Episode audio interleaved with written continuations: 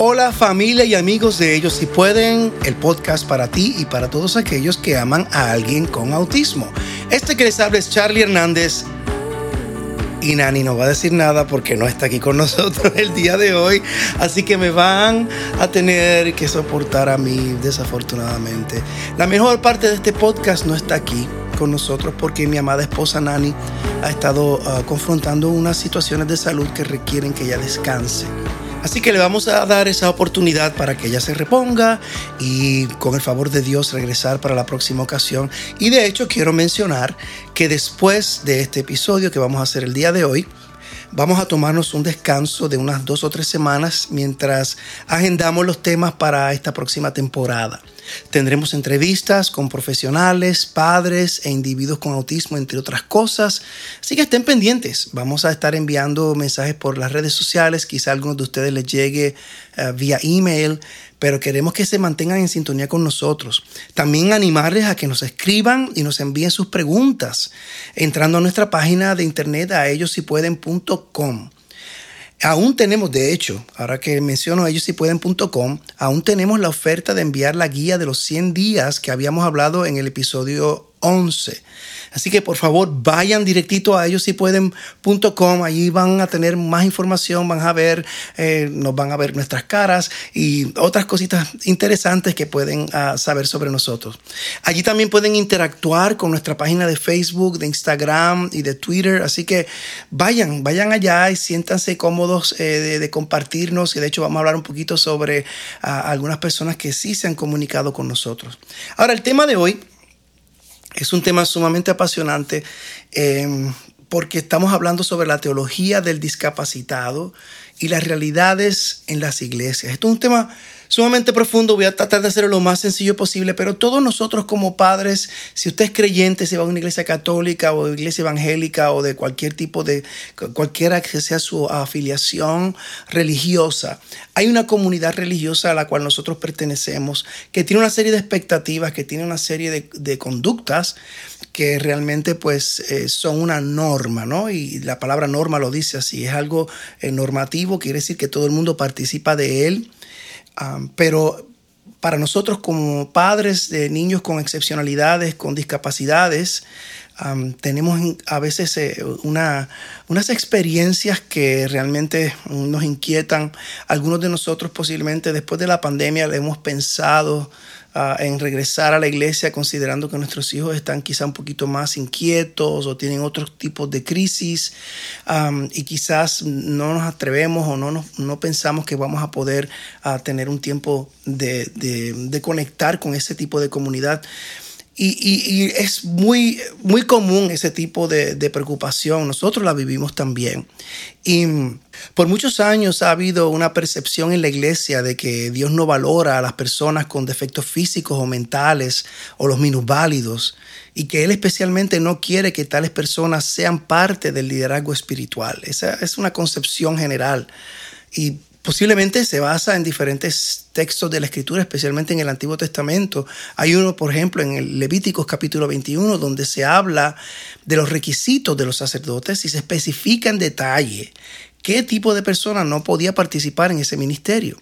Es muy evidente ahí en ese texto la inmensa gama de personas con discapacidades que no podía tener parte en el servicio religioso ni pertenecer al sacerdocio.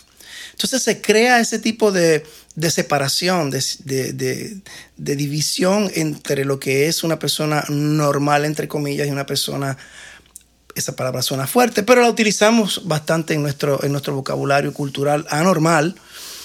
Y lo hermoso de todo eso, si hay una hermosura que podemos eh, apreciar de todo, es que Jesús viene a romper ese patrón. Cuando, por ejemplo, en la parábola de las bodas en Lucas 14, del 12 al 14, dice, dijo también al que le había convidado, cuando hagas comida o cena, no llames a tus amigos, ni a tus hermanos, ni a tus parientes, ni a vecinos ricos, no sea que ellos a su vez te vuelvan a convidar y seas recompensado. Mas cuando hagas banquete, llama a los pobres, los mancos, los cojos y los ciegos, y serás bienaventurado, porque ellos no te pueden recompensar, pero te será recompensado en la resurrección de los justos. Hay una palabra clave aquí y la palabra es recompensa.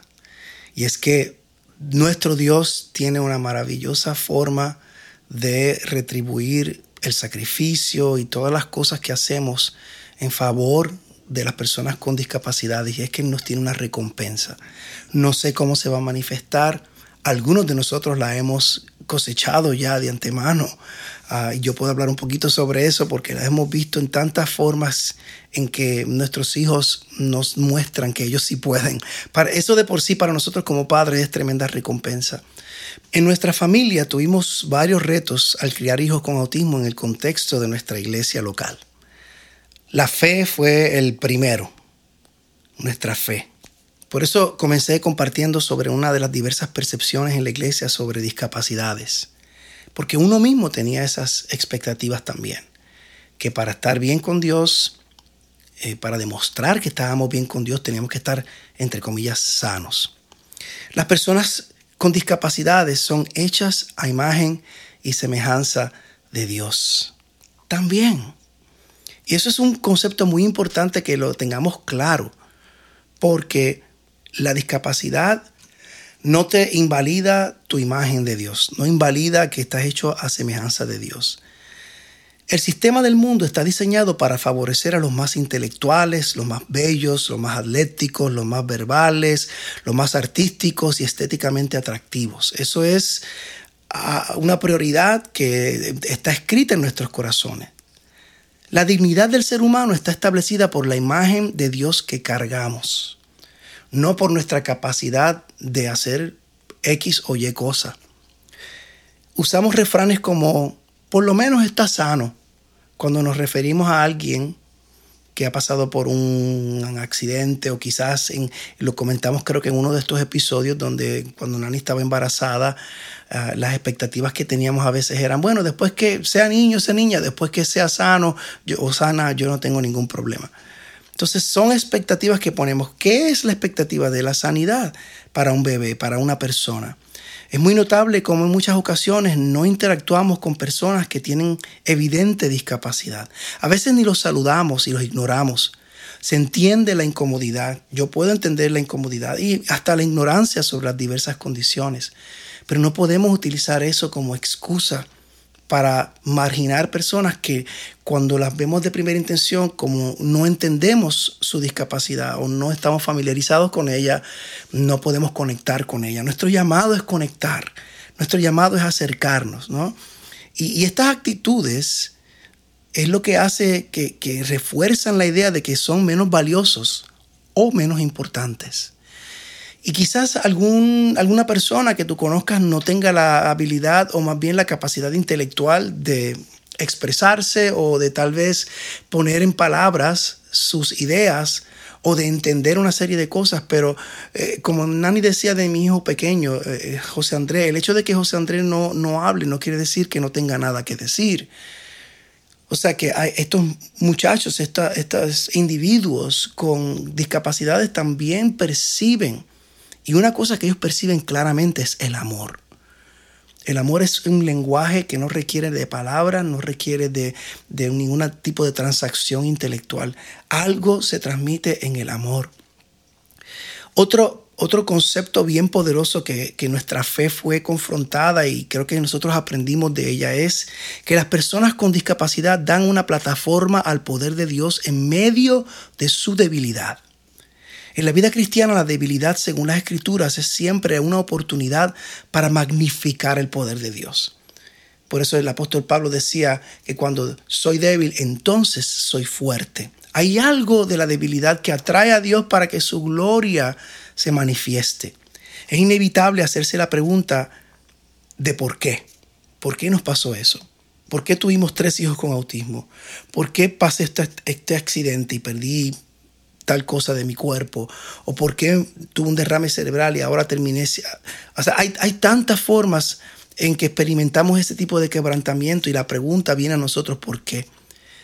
Podemos experimentarlo quizá al inicio, como nos pasó a nosotros cuando descubrimos que los niños tenían autismo. Señor, ¿por qué? Si te servimos, si te buscamos, si estamos fieles, si queremos, estamos haciendo lo mejor por darte a ti lo mejor y con todo eso pasamos por eso.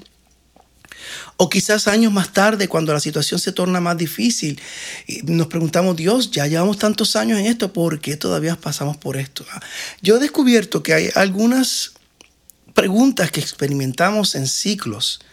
Al inicio lo podemos experimentar, pero después, más, años más, tarde, la volvemos a experimentar otra vez. Igual pasa con, diferentes eh, situaciones y hasta tentaciones. La pregunta que vino primero a la mente de los discípulos cuando Jesús se, confrontó con un hombre ciego fueron, fue esta. ¿Quién pecó para que alguien fuera, para que esta persona fuera ciega? ¿Quién pecó para que alguien tuviera una discapacidad?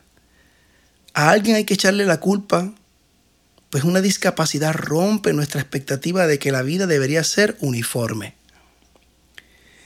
En Juan 2, cuando se le hace esa pregunta Jesús, se responde, no fue por sus pecados ni tampoco por los de sus padres. Nació ciego para que todos vieran el poder de Dios en él. En otras palabras, había un aspecto de Dios y de su obra que solamente podría ser revelado por medio de este hombre y su limitación.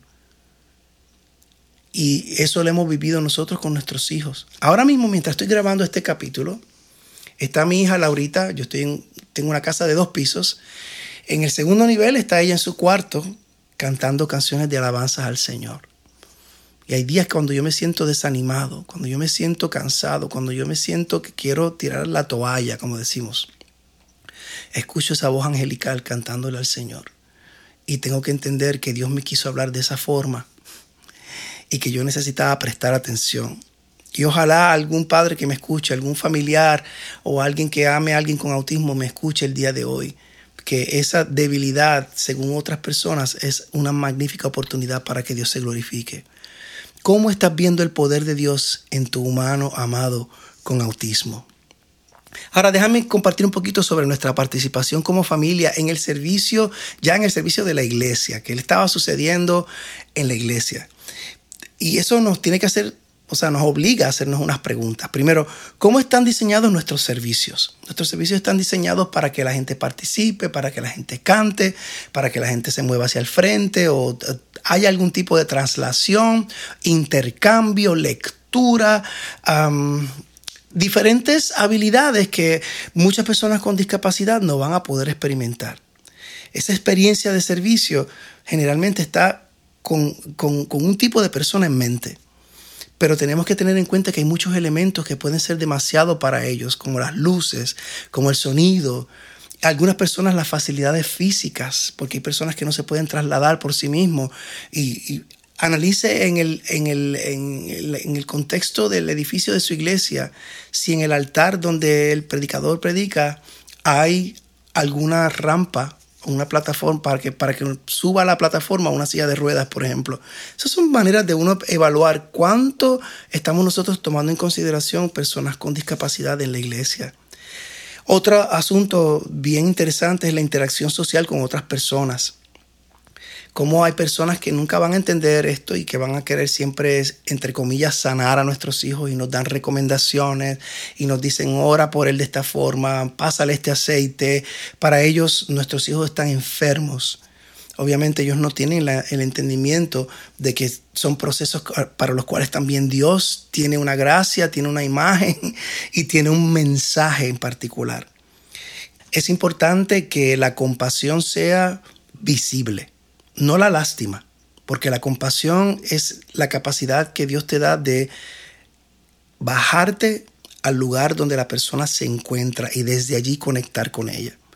Es importante el tiempo invertido y las preguntas que sean genuinas, no por salir del paso, sino con el deseo de saber. Porque cuando tú vas con un deseo genuino de saber, y un padre sabe cuando la gente pregunta con un deseo genuino de saber, porque quieren buscar conexión.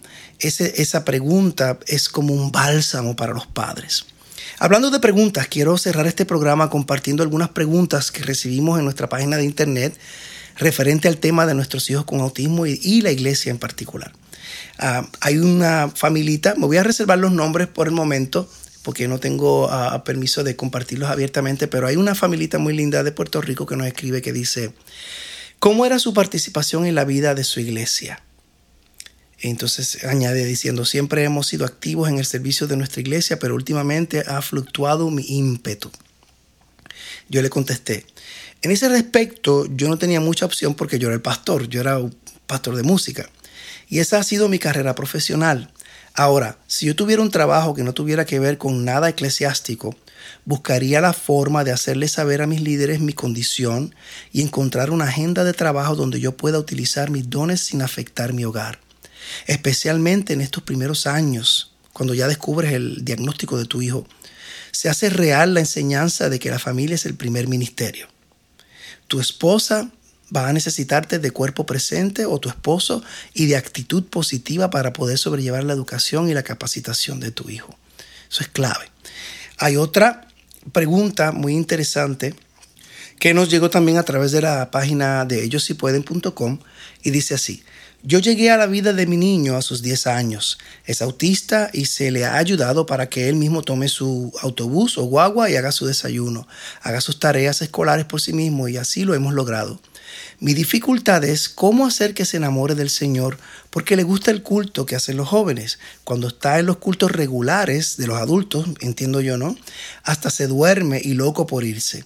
Imagina la escena, 13 años, mide 6 pies 2 pulgadas, casi 2 metros, y dormido, todo un pequeñín. No sé cómo despertar el amor de Dios si mi limitación es el idioma y papá está novato y se le hace difícil. Me siento frustrada porque mi casa debe ser dirigida a Dios y mi niño para él todos son los juegos electrónicos más que nada y su pasión es su juego. Mi esposa le escribe a esta madre en las siguientes palabras. ¿Cómo puedo empezar? Tu mensaje cala profundamente en mi corazón. Tu hijo ha sido sumamente bendecido por tenerlos como padres. Es maravilloso escuchar que se han dedicado a criar a un hijo con autismo. Te comprendo cuando hablas de tu preocupación en el área espiritual y de su receptividad a conocer a Dios. Nosotros aquí como padres también hemos tenido nuestras luchas en cuanto a esto. Hemos visto la apatía de parte de nuestros hijos en años anteriores y es preocupante. Cada uno de ellos tiene una revelación y un caminar muy personal con el Señor. Te adelanto que a algunos les ha tomado años y aún así están en el proceso de que Dios se les revele. Eso no es diferente en personas neurotípicas, pero te pregunto, ¿qué hay imposible para Dios? Nada.